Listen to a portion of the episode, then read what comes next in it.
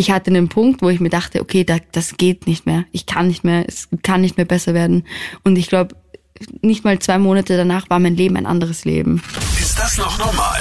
Der Krone-Hit Psychotalk. Welcome back, Melly Tüchler hier. Heute mit einer Special-Folge für dich. Die liebe Ness, sie ist Sängerin und Songwriterin, besucht mich heute im Studio. Ich liebe ihre Musik, ich liebe ihre tiefgründigen Lyrics und du kennst sie sicher von diesen Hits hier. Ich hab gesagt, es wäre okay für mich, doch ich meinte,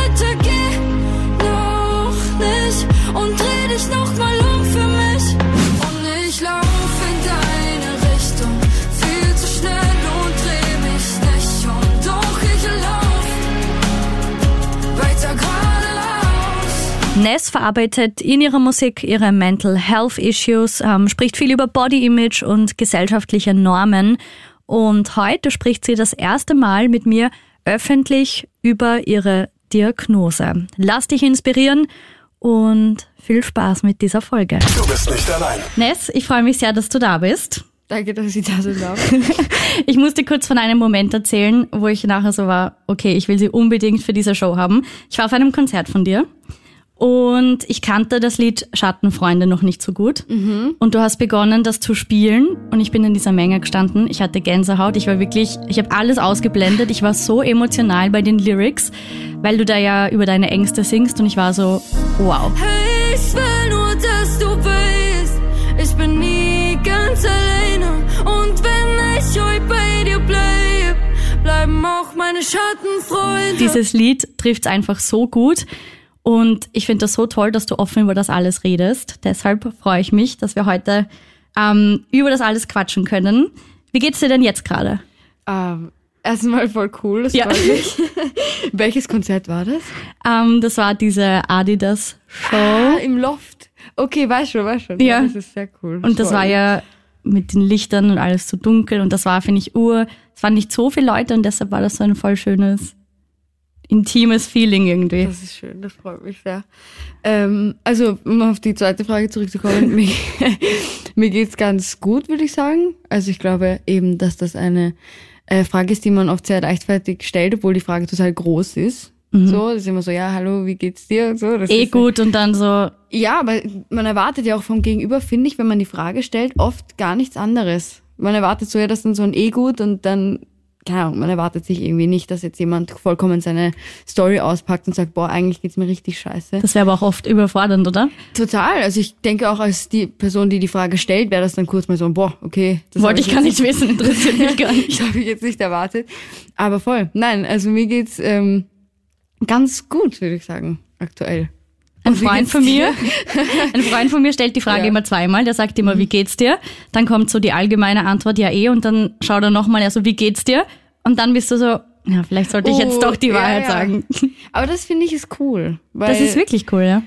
Weil dann weißt du auch, okay, dein Gegenüber erwartet jetzt gar nicht dieses, okay, mir geht's eh ganz gut, sondern eigentlich ist das so die Einladung, dass du dich öffnen darfst Mhm. und kannst. Und das ist total schön, wenn jemand so fragt, finde ich. So ein Safe Space dann einfach. Ja. Du hast, ich würde gerne so eine kleine Zeitreise zurück machen. Du postest ja immer wieder was von deinen Ängsten und hast letztens auch gepostet, dass bei dir ähm, eine Borderline-Diagnose quasi vorliegt und dass das bei dir mit 15 circa begonnen hat. Wie war das für dich? Wie hat sich das geäußert? Wie hat das begonnen? Boah, direkt, bam. Okay, nein, ich... Äh, Direkt. direkt rein.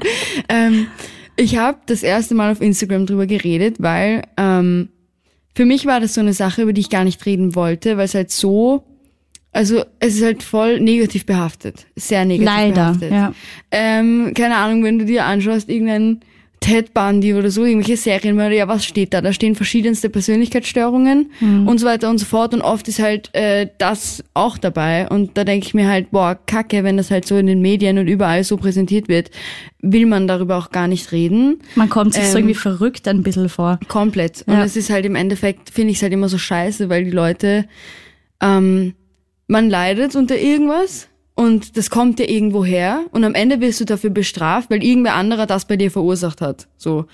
Das ist jetzt so der Outcome, dass halt irgendwelche Sachen sind passiert, irgendwas war halt scheiße. Das ist so das, was halt dann das Endresultat und dafür wirst du halt dann gejudged so. Dabei kannst du halt gar nichts dafür. Und das ist halt bei verschiedensten Sachen so und da fällt halt eben äh, Borderline auch drunter. Ich meine, Borderline verstehen halt auch viele Leute komplett als eben nur als selbstverletzendes Verhalten so, aber es ist halt einfach eine Persönlichkeitsstörung und bei mir wurde mit, boah, wie alt war ich? Mit 13 oder 14 eine Persönlichkeitsentwicklungsstörung einfach äh, diagnostiziert und da war ich so, boah, fuck, was ist das? Du kennst dich auch nicht aus, du weißt nur, hey, irgendwas fühlt sich unangenehm an und dann kommen diese Begriffe und du bist so, äh, Ja. und jetzt?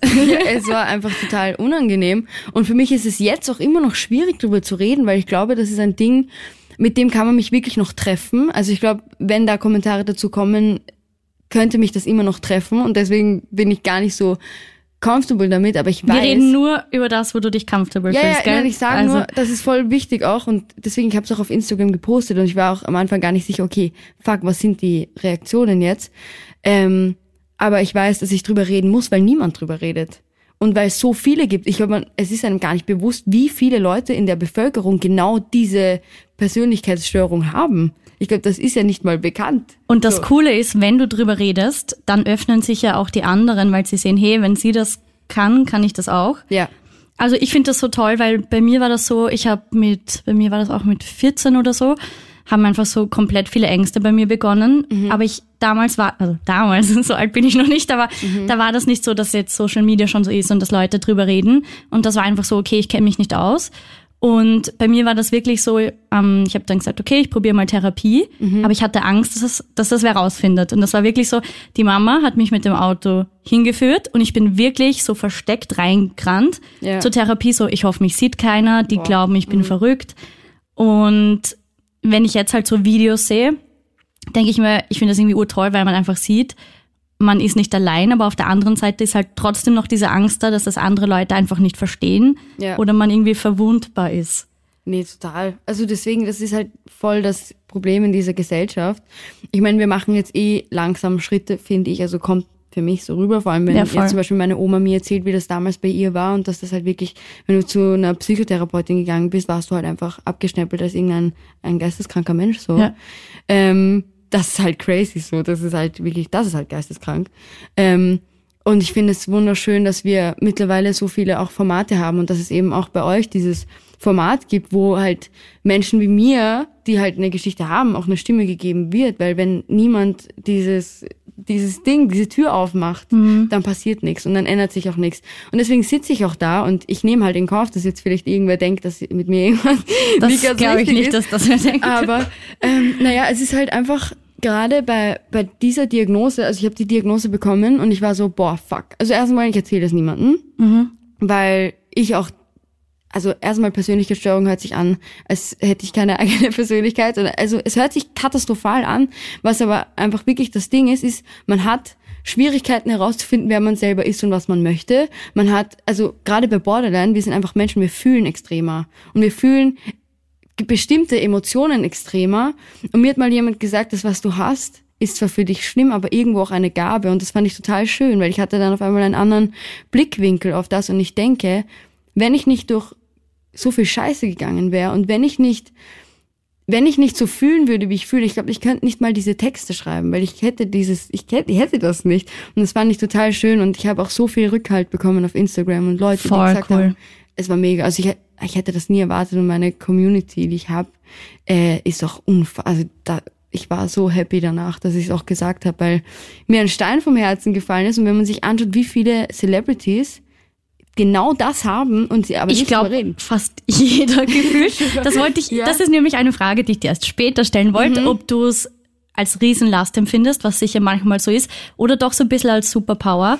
Ja. Weil ich habe da mit meinem Papa drüber geredet und eine von seinen Lieblingskünstlerinnen ähm, hat auch ganz viele Diagnosen und dann haben wir gesagt, hey, eigentlich jeder Mensch, der so tief fühlt, der ist ja dann irgendwie auch extrem kreativ. Und deshalb, glaube ich, sind ganz viele, gerade Musikerinnen, Musiker oder kreative Menschen sehr, sehr feinfühlig. Ja. Und gerade dann kann so eine tolle Kunst draus entstehen und so hilfst du dann anderen Menschen. Weil du siehst ja teilweise, wenn dir jetzt keiner auf Instagram zurückschreibt, siehst du ja gar nicht, wen du dazu bringst, dass er dann Therapie macht und dass sein Leben besser wird. Ja. Nein, fix. Also ich, es ist Fluch und Segen zugleich. Also es ist natürlich, es ist halt hart und ich struggle natürlich heftig, aber dadurch, dass es halt so ist, kann ich halt meine Texte schreiben. Und vor allem habe ich das Glück, dass ich das Ventil Texte schreiben, Songs machen habe. Ähm, War das immer schon so? Dass ich Songs geschrieben habe. Ja, dass du das irgendwie, ich habe immer so Gedichte geschrieben, die urschlecht sind. Ja. Also war das immer schon so ein Ventil, wo du einfach alles rauslassen konntest? Voll, also ich meine, ich kann es halt damit vergleichen. Meine Mom hat mir damals, da war ich halt elf oder so, Hausarrest gegeben und ich habe halt dann darüber einen Song drüber geschrieben, weil ich halt frustriert war. Ich war so, ja, fuck Hausarrest so. Hast du sie dann vorgesungen? Mama, hör mir zu.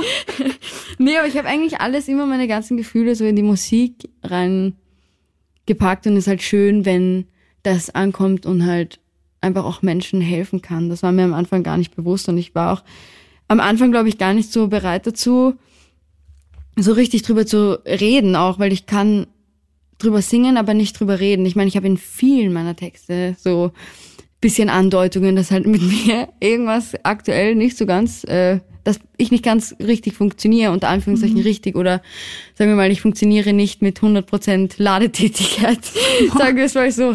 Aber das Ähm, macht fast niemand, oder? Voll, ist ja so. Und vor allem, das ist jetzt, also ich mache gerade voll Themenhopping. Ich merke, ich äh, kann nicht ein ich, ich kann das, ich, hab, ich kann, roten Faden kann ich nicht. Wir machen das jetzt einfach, wie es kommt. Ja, na, fix. Aber ähm, das ist ja das Ding. Wir in unserer Gesellschaft, ich finde das halt so krass, weil wir doch alle irgendwo Probleme haben und wir doch alle strugglen und es gibt halt die, die drüber reden und die werden dann, es gibt so viele, aber nur ein kleiner Teil redet drüber und deswegen denkt man, das ist ein Problem, das nicht existent ist.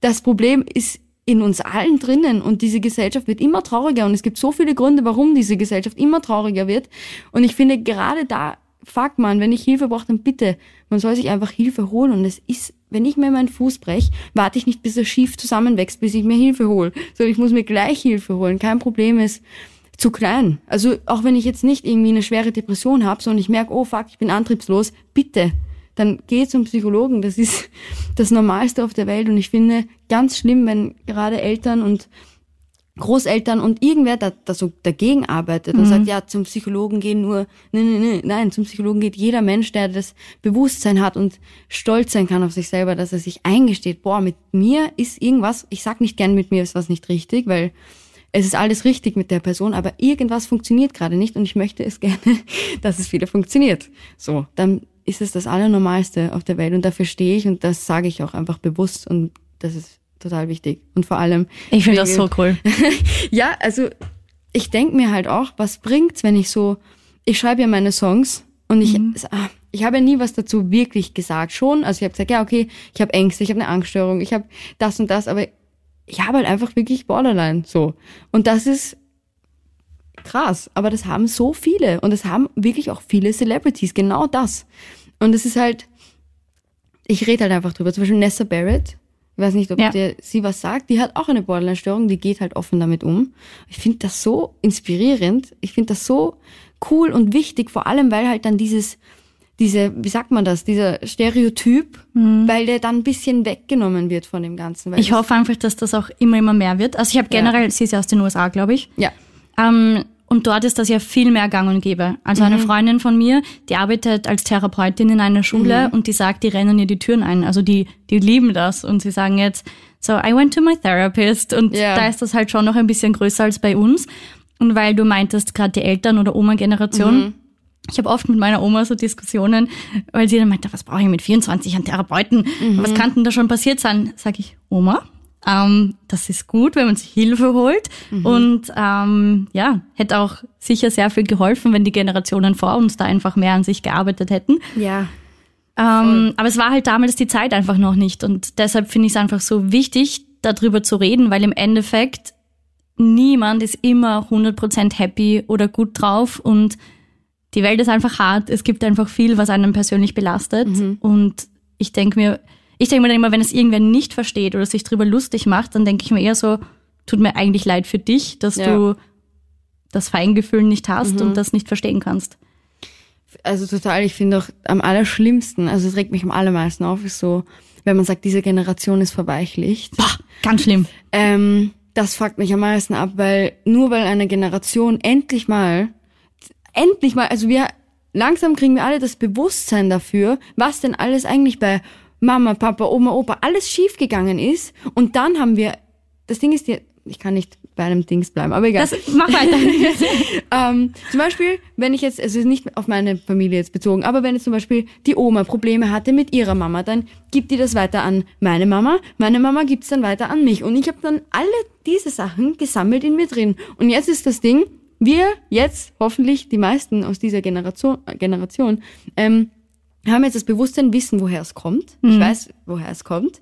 Und ich bin jetzt so ein Breaking the Cycle so. Ich lass mir helfen, damit zum Beispiel mein Kind irgendwann, was ich aber nicht glaube, dass ich haben werde, aber trotzdem, Aber weil- mein Kind, ähm, eben, dass ich mein Kind vor dem Ganzen irgendwo bewahren kann. Also ich finde das so schön irgendwie, dass diese Generation auch so offen damit umgeht, auch auf Social Media, dass man eben, wie du gesagt hast, in Amerika, die Leute so sagen, ja, I went to my therapist und so. Und das, Das ist das, Normalste, auf Normalste, ja. Ist es Zum- auch du so. gehst zum Sport und dann gehst du hin. Und ich Ja. weiß nicht, was die Leute sich immer so vorstellen, was da passiert. Also je nachdem, welche Therapieform du hast, aber du redest ja. Also ja, da passiert ja nichts Schlimmes. ja, und mir ist als Kind auch ein paar Mal oft eingeredet worden, ja, zum Psychologen brauchst du nicht gehen, sondern na, na, na. Und ich denke mir halt, doch, so, natürlich muss ich zum Psychologen gehen.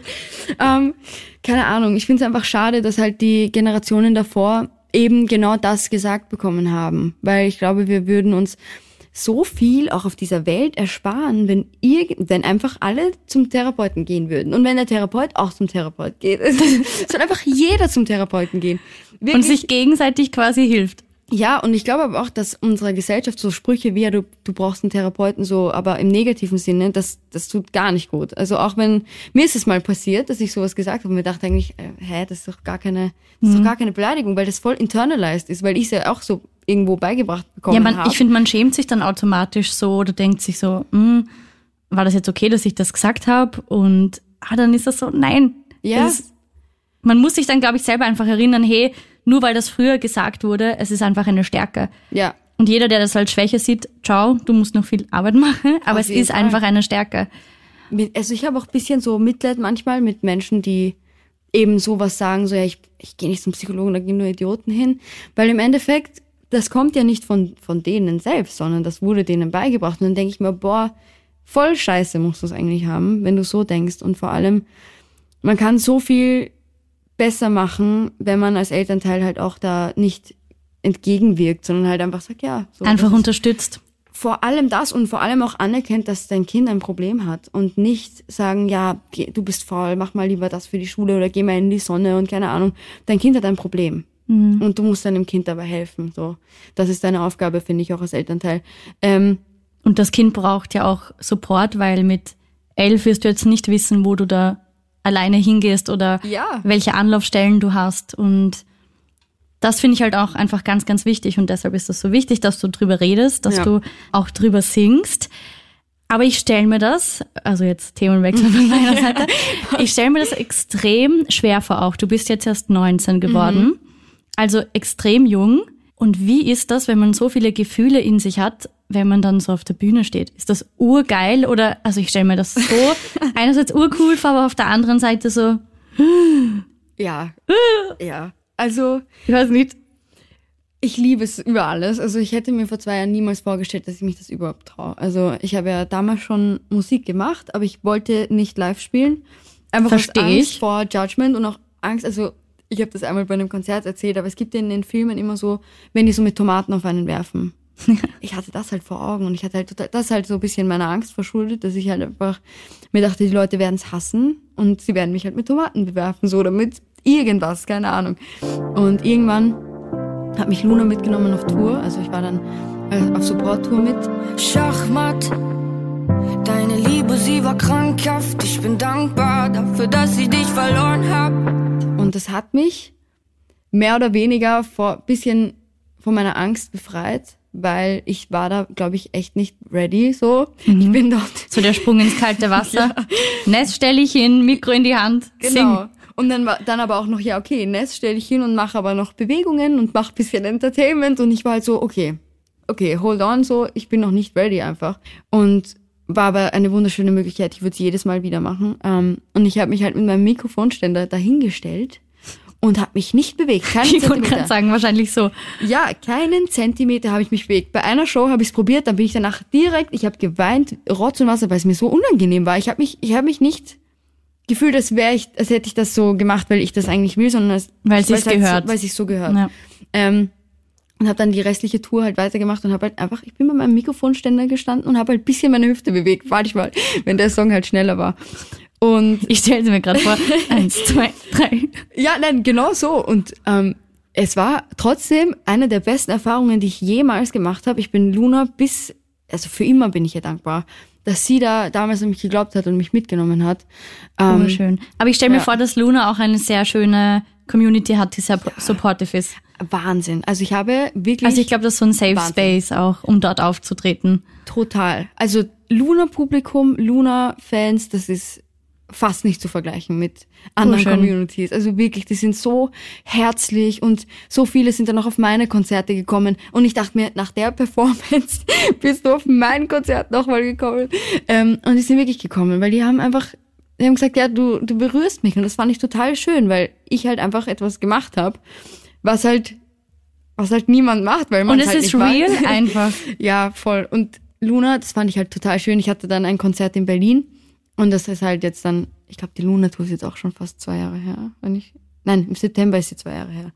Ähm, und Luna ist halt gekommen auf mein Konzert in Berlin und jetzt bin ich halt total, also viel, viel freier und ich bewege mich und ich tanze und ich, also ich mache das, weil, weil ich es jetzt kann und nicht, weil ich muss, sondern weil weil es mir Spaß macht und das ist total schön. Und sie war halt auch da und hat sich das angeschaut und das fand ich halt total schön. Und dass sie halt da war und sich das angeschaut hat, keine Ahnung, das hat mich sehr gefreut. Aber da kann man ja urstolz sein, oder? Und ich glaube, das kommt dann eh natürlich. Und was ich mir immer denke, ist, es gehört so viel Mut dazu, sich dahinzustellen, zu wissen jetzt bei deiner Tour, hey, die Leute kommen wegen dir, Ja. die wollen dich sehen, weil du sie berührt hast, die nehmen sich Zeit, die kaufen Tickets. Und allein das, die wollen ja nur eine gute Zeit haben. Da steht ja jetzt niemand, der drei Tomaten in der Hand hat und sagt, äh. also Ach Gott, ja. extrem cool. Das heißt, da kicken die Ängste gar nicht so. Ah, doch, also schon, sehr. Also ich würde sagen, gerade bei Live-Auftritten ist es so, die Freude überwiegt immer. Also das ich, ist urwichtig. das ist das Allerwichtigste, weil sonst würde ich es, glaube ich, wirklich nicht machen, weil die Freude überwiegt. Es ist jedes Mal ein neues mich überwinden, weil du öffnest dich natürlich, du stellst dich dahin, es sind so viele Augen auf dir drauf und ich bin, es ist halt jetzt voll, der, Z- also es macht überhaupt gar keinen Sinn, weil ich bin Musikerin, ich will Konzerte spielen, aber ich bin halt nicht immer gern the center of attention so. ähm, und deswegen ist es halt immer schwierig, weil halt dann sind so viele Augen auf dir drauf und natürlich wollen, also ich möchte immer 100% geben und ich möchte immer abliefern und ich bin meine allerschlimmste Kritikerin und wenn da irgendwas schief geht, dann mache ich mich selber so dafür fertig und oft hat man es gar nicht gehört oder oft ist ich es glaube, halt das fällt egal. niemandem auf, wie oft wir uns im Radio Ja. verreden und ein Blödsinn sagen, niemand merkt's. Also es ist halt eben voll, das ist halt, man merkt halt immer selber. Und natürlich, wenn ich jetzt mal voll den Voice Crack habe, natürlich hört man's. Aber ich glaube, dass man mir das auch verzeihen würde, wenn da mal was schief geht. Und vor allem ist es halt auch live. Ich singe halt komplett live und live ist halt auch einfach was anderes als im Studio singen. Ich will halt immer, dass es sich so ähnlich wie möglich anhört, das ist eh klar. Aber es dürfen Fehler passieren und ich glaube, das ist das, was ich auch lernen musste. Es dürfen Fehler passieren, weil man macht halt einfach Fehler. Ich kann die beste Sängerin auf der Welt sein und irgendwann wird mal ein schiefer Ton dabei sein. Bei mir sind es halt mehr. so ist halt so.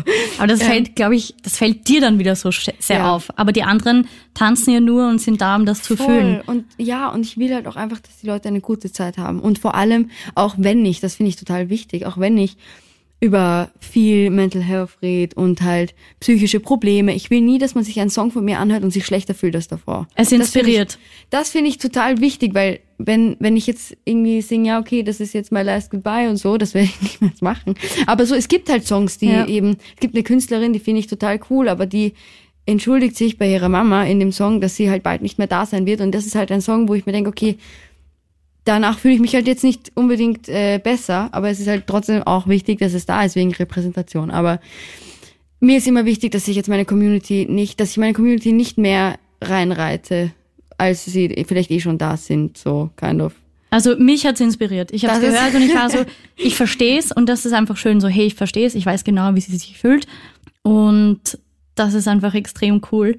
Ähm, du gehst ja auch im Herbst dann auf Tour. Ja. Wie, also noch zum Tourleben abschließend, sehr viele Leute aufeinander, sehr viel Stress, wahrscheinlich wenig Zeit allein. Wie gehst du da damit um, wenn du extrem viel Ängste und einfach einen schlechten Tag hast? Wenn du einfach weißt, hey, du musst jetzt abliefern, schaffst du das, dass du deine Mental Health dann wieder Ja, ich schaff's, aber ich habe, glaube ich, auch.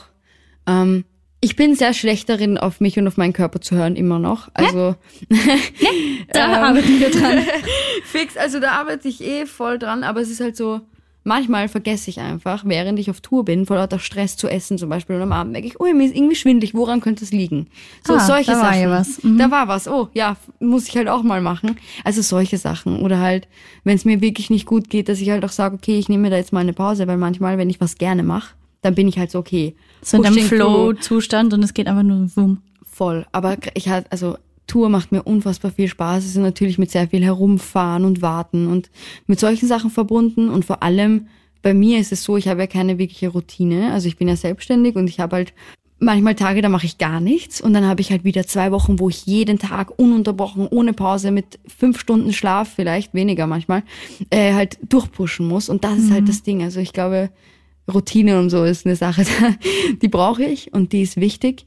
Und halt gerade bei der Tour achte ich jetzt auch drauf, dass ich ähm, mehr auf mich höre. Vor allem bei der letzten habe ich das schon ganz gut hinbekommen, würde ich sagen. Ähm, aber es geht auf, es ist auf jeden Fall noch Luft nach oben. So, ja. Ja, dann siehst du es einfach als ähm, Möglichkeit, dich da weiterzuentwickeln. Wie gehst du mit Hasskommentaren um?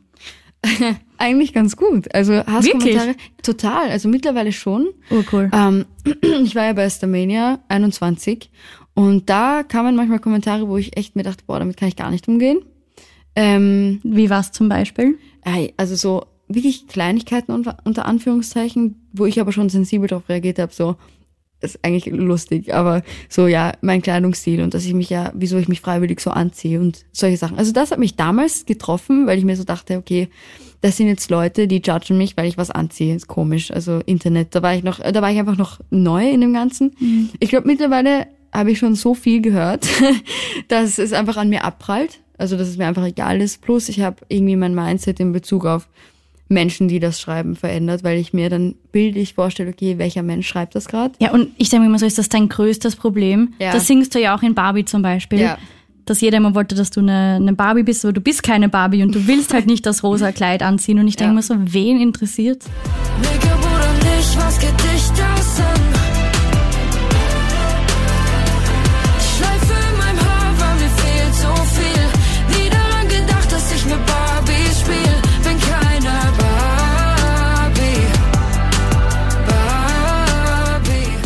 Ja, So, ich feiere deinen Style extrem. Dankeschön. Und dann denke ich mir so, ich würde nie auf die Idee kommen, jetzt irgendwem zu sagen, hey, wieso, wieso ziehst du nicht das an? Oder ja, Katastrophe. Oder halt, es gibt ja auch das krasse Gegenteil, da muss ich jetzt kurz schießen. Ich schaue ja gerade Dschungelcamp. hau raus. Schaut sie Dschungelcamp, ja?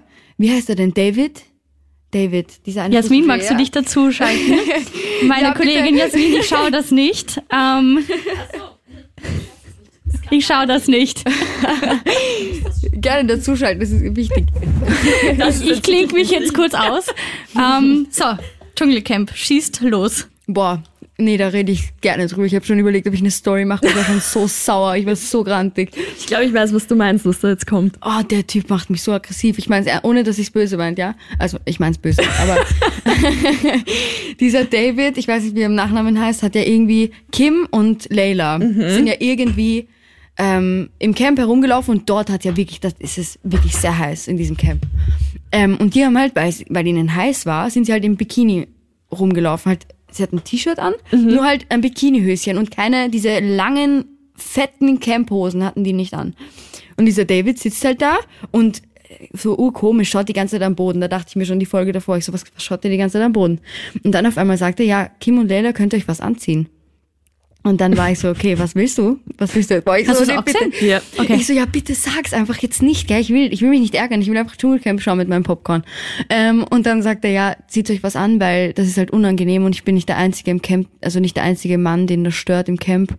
Ähm, und äh, ja, sie sollen sich halt einfach was anziehen. So, ihn, ihn stört das und er kann halt nicht normal sich fortbewegen und halt hinschauen, wo er will, weil halt die, weil halt die ein Bikini-Unterteil anhaben. Wo ich mir halt denk, also bist du bescheuert? Also was ist dein, warum ist das dein Problem, warum die jetzt ein Bikini-Unterteil anhat und wieso kannst du nicht normal existieren, wenn eine Frau neben dir ein Bikini-Unterteil anhat? Deswegen, das ist halt das Gegenteil nickt. dann. Ja, ja. Ich bin den Leuten zu Baggy angezogen und dann sind da, wird halt solchen Männern im, im Fernsehen eine Plattform geboten, die sagen, ja, okay, diese Frau hat zu wenig an. Und ich finde erstmal, ein Mann hat einer Frau nicht zu sagen, was sie anziehen soll. Niemand hat's einer irgendwem zu sagen, oder? Niemand hat einer Frau zu sagen, was sie anziehen soll. Ach, katastrophal. Deswegen, es gibt kein zu wenig und es gibt kein zu viel, sondern jeder soll sich einfach anziehen, wie er will. Und ich bin froh, dass, äh, okay, ich spoiler jetzt, aber ich glaube, bis das draußen ist, ist das Dschungelcamp vorbei. Ich bin froh, dass der rausgeflogen ist und dass die Zuschauer ihm damit so ein bisschen signalisiert haben, so dass was du gesagt hast, ist bescheuert.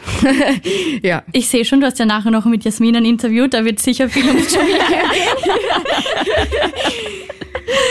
Aber ja, das ist schon ähm, einfach traurig, wenn Menschen einem das sagen und deshalb finde ich es umso cooler, Ja. dass du dich nicht verbiegen lässt und deinen Style einfach durchziehst. Hast du Tipps für irgendjemanden, der ähm, sich noch sehr unsicher ist, einfach darin, sich selber zu zeigen oder einfach so zu sein, wie man ist? Boah, schwierig. Also erstens, ich glaube, man muss immer ganz lieb mit sich selber reden. Ich glaube, es ist sehr, es Das fällt schön. gar nicht auf, wie krass negativ man mit sich selbst redet. Zum Beispiel, wenn mir was runterfällt, denke ich mir, boah, Alter, wie dumm bist du eigentlich? Also Ja. zu mir selber. Wo ich mir dann denke, verzeih dir Sachen, sei lieb zu dir, red Und so würdest du ja nie mit wem anderen reden. Nein, gar nicht. Also wenn ich so umgehen würde mit anderen, wie ich mit mir selber umgehe, hätte ich halt keine Freunde, hätte ich niemanden. Äh, ohne Spaß, hätte ich niemanden. Schon arg, ja. Ich glaube, das geht aber uns allen irgendwo so, weil wir sind halt viele irgendwo, wir selbst unsere größten Kritiker. Und es fällt halt den meisten gar nicht auf. Aber eben, um darauf zurückzukommen, also irgendwie nett mit sich selbst zu reden, auch wenn einem nicht danach ist, sich kleine Sachen, auch wenn man jetzt zum Beispiel also sich denkt, ich schaff's nicht aus dem Bett aufzustehen, stolz auf sich zu sein, dass man es gemacht hat. Boah, jetzt kann ich nicht mehr reden. Aber stolz auf sich selbst zu sein. Das Dschungelcamp ist noch in deinem. Ja, ja. Ich bin noch beim David immer noch. Nein, aber ähm, stolz sein, aus dem Bett aufstehen, auch wenn man es nicht schafft eigentlich, ist eine große Sache. Und bei uns als Gesellschaft wird es halt so dargestellt, ja, du bist faul, liegst den ganzen Tag so, du, was schaffst du eigentlich? Und man selbst muss aber raus aus dem, bisschen sich eine Schutzwand bauen von den ganzen Idioten, die einem das sagen und halt ich fuck, ich hab's geschafft, ich bin aus dem Bett ausgestiegen, das ist mega. Das ist mega, Mann. So. Oder, keine Ahnung, ich bin das erste Mal wieder alleine Zug gefahren. Boah, Bombe, so krass, Öffis, schwierig, viel Lärm. So, ich kann das total nachvollziehen. Und ich finde, das ist unfassbar wichtig, dass man stolz ist für kleine Erfolge, die eigentlich total groß sind. Also es sind keine kleinen Erfolge, es sind große Erfolge. Ähm, weil man halt viele Dinge schafft und vor allem, wenn man sich vielleicht auch schwer tut mit seiner eigenen Identität oder ähm, eben wie du gesagt hast, sich noch unsicher ist in vielerlei Hinsicht, vor allem auch auf Ängste bezogen. Was mir sehr geholfen hat, ist, das ist halt das Allerschwierigste, was man machen kann, aber durch. Also das ist das Allerschwierigste, ähm, aber einfach durch die Angst durch. Zum Beispiel, ich hatte ganz krasse Flugangst, ähm, bin dann drei Jahre nicht geflogen oder so. Ähm, und irgendwann habe ich mich in diesen Flieger gesetzt und habe, also ich habe den ganzen Flug durchgeweint. Das war die Hölle auf War es ein langer Flug? Es war kein langer Flug. Also ich fliege immer noch nicht Langstrecke, das traue ich mich noch immer nicht. Ähm, aber ich habe es gemacht. Und Mega danach cool. war ich so stolz. Scheißegal. Sollen mich alle anschauen, wie ich so geschwollene, fette Augen habe, ist mir egal. Ich bin in diesen Flieger gestiegen und ich bin geflogen. Und das ist mega. Und deswegen Sich konfrontieren. Das ist das, das habe ich damals auch gelernt. Und einfach so, ich mache das jetzt. Und ich hatte immer so den Satz, ähm, ich lerne mit dem Risiko zu leben. Den hat mir meine Therapeutin damals gesagt. Mhm. Oh, so auf die krass. Art, wenn du was machen willst, so, also sie hat wirklich gesagt, schreib dir das auf, nimm diesen Zettel mit. Mhm. Und wenn du jetzt für irgendwas Angst hast, wo wer andere sagt, bitte, wie kann man davor jetzt Angst haben, das ist ja ureinfach, da jetzt einfach in eine Menge zu gehen oder keine Ahnung. So, ich lerne mit dem Risiko zu leben. Und das hat mich dann immer so gepusht, mich zu überwinden und die Sachen einfach zu machen. Und wie du sagst, nachher Schultern klopfen und sich einfach denken, geil. Ja. Und dann geht's wieder einen Schritt weiter, weil du siehst, hey, es passiert gar nichts. Und vielleicht fliegst du irgendwann bis nach Australien zum Dschungelcamp, wer weiß. Dschungelcamp. Ich schwöre, ich habe schon so oft gesagt, ich würde tatsächlich gerne ins Dschungelcamp Dann kann das, gehen. okay. Da hat man sicher mit sehr vielen Ängsten zu tun, Ja, ja, aber ja, voll. da kann man dann auf jeden Fall gut üben. Ja. Also ich finde es auf jeden Fall unglaublich cool, dass du so offen drüber redest. Magst du abschließend ähm, noch irgendwas richten an jeden, der einfach allein daheim sitzt und struggelt und sich denkt, hey, es, es wird nicht besser oder ich, ich weiß nicht, wie ich wieder glücklich werden soll. Was sagst du dem? Ähm, ich finde immer, also ein Satz, den ich sehr schön finde, ist halt so, du leuchtest heller, als du denkst. Ähm, Weil man gar nicht, glaube ich, weiß, wie, in wie vielen Herzen man total wichtig ist. Und halt, ähm, auch wenn man jetzt zum Beispiel keine Angehörigen mehr hat oder keine Familie, gerade an Weihnachten war das schwierig, weil viele alleine waren und so. Ähm, man ist so wichtig und so wertvoll und man hat dieses eine Leben und ähm, ja, du leuchtest einfach heller, als du denkst und das ist okay, ähm, wenn man sich Hilfe holt, weil einfach dann das Leben, das du hast, kannst du dir dann halt viel leichter und besser gestalten und man lernt da so viel und es ist nicht nur Reden. Also ich finde das auch total wichtig, dass man sagt, äh, Psychotherapie ist nicht nur Reden, auch wenn das total wichtig ist, aber man lernt ja auch gewisse Strategien, um mit manchen Sachen besser umzugehen. Und vor allem ist es natürlich auch, ich kann halt leicht reden, weil ich habe halt keinen Arbeitsalltag, wo ich wirklich sage, ich muss 40 Stunden arbeiten. Ich denke, das ist ultra eintönig und langweilig sein kann für viele Leute. Meine Freundin, die arbeitet 40 Stunden, die hat zwei Stunden am Tag Zeit, um irgendwie in ihren Alltag so noch da so drum zu bauen. Ähm, und ich finde, deswegen ist es schön, auch vielleicht in der Arbeit sein Leben bewusst zu leben, auch wenn es einem irgendwo am Arsch geht, sage ich jetzt mal. ähm, und halt einfach zu wissen, wie krass wertvoll man ist und dass es immer besser werden kann. Das ist voll wichtig. Ich hatte einen Punkt, wo ich mir dachte, okay, da, das geht nicht mehr. Ich kann nicht mehr, es kann nicht mehr besser werden. Und ich glaube, nicht mal zwei Monate danach war mein Leben ein anderes Leben. Also es war, es kann immer besser werden und ich glaube, das ist das Schicksal mit jedem irgendwo gut meint. Man muss nur ein bisschen drauf hören. Ja, das war's. Mic Drop. Das war's. Genug Deep Talk. Kannst du genau darüber bitte einen Song schreiben? Das will ich dir noch mitgeben. Mit dem Leuchten so. Das finde ich voll Ja, schön. ja, ich finde das Wort Leuchtturm ist auch irgendwie ein schöner Ja, Titel. passt. Ja, Du kannst mich dann als Mitideengeberin reinschreiben. aber Krone Hit muss ihn dann spielen. Das ist jetzt Ja. das, das Da haben sie jetzt sehr viele Bedingungen dran, okay? Und ich will ins Musikvideo. So, Ende. Ja, okay, passt. Vielen, vielen Dank, dass du da warst und ähm, dich so geöffnet hast. Und ich bin mir sicher, dass du ganz, ganz vielen Mut und Hoffnung dadurch gibst. Und auch mich hast du damit sehr inspiriert. Sehr stark von dir. Sehr Dankeschön. schön, danke vielmals. Du bist nicht allein. Ich lieb's, wenn jemand so offen und ehrlich redet. Ich hoffe, du kannst genauso viel von diesem Interview mitnehmen wie ich und ich freue mich schon sehr, sehr auf nächste Woche, da wieder mit unserem psychotherapeutischen Experten Daniel Matosch und da werden wir genauer auf den Talk eingehen und er wird uns auch viel über alle möglichen Persönlichkeitsstörungen lernen. Bleibt dran und check auch gern unseren neuen Instagram-Kanal aus psychotalk.at einfach eintipseln. Da bekommst du ganz viel Backstage-Material, Videos, Reels, Stories und auch viele Hintergrundinfos. Danke dir und pass auf deine Mental Health auf. Ist das noch normal? Der Krone-Hit Psychotalk.